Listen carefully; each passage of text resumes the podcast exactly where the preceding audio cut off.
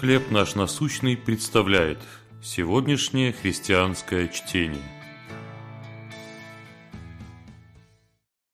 Любовь к врагам.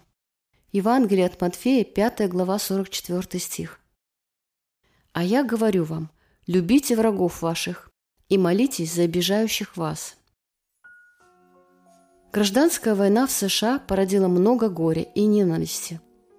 Однако от Авраама Линкольна часто можно было услышать добрые слова в адрес своих противников, южан. Однажды, шокированная его высказываниями, женщина спросила, как он может так поступать.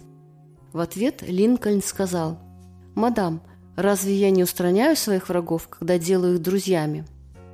Спустя сто лет, размышляя над этими словами, Мартин Лютер Кинг сказал «Такова сила созидательной любви». Призывая христиан любить своих врагов, Кинг обращался к учению Иисуса. Он отмечал, что любить тех, кто нас преследует, трудно, однако такая любовь все же доступна. Она проистекает из целенаправленной и полной отдачи себя Богу.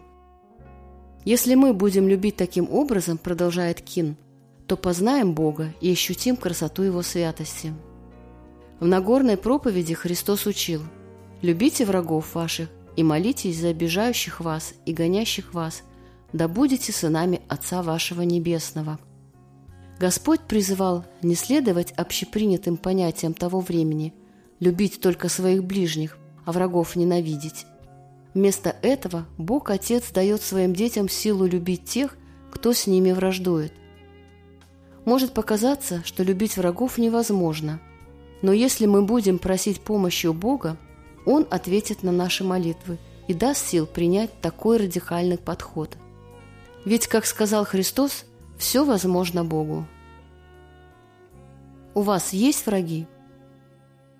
Если вы испытываете по отношению к ним противоречивые чувства, то как можете подчинить их Богу? Любящий Боже, ты создал меня, как и тех, кто причиняет мне боль, по своему образу и подобию. Помоги мне смотреть на них так же, как смотришь ты. Чтение на сегодня предоставлено служением «Хлеб наш насущный». Еще больше материалов вы найдете у нас на сайте, в соцсетях и YouTube.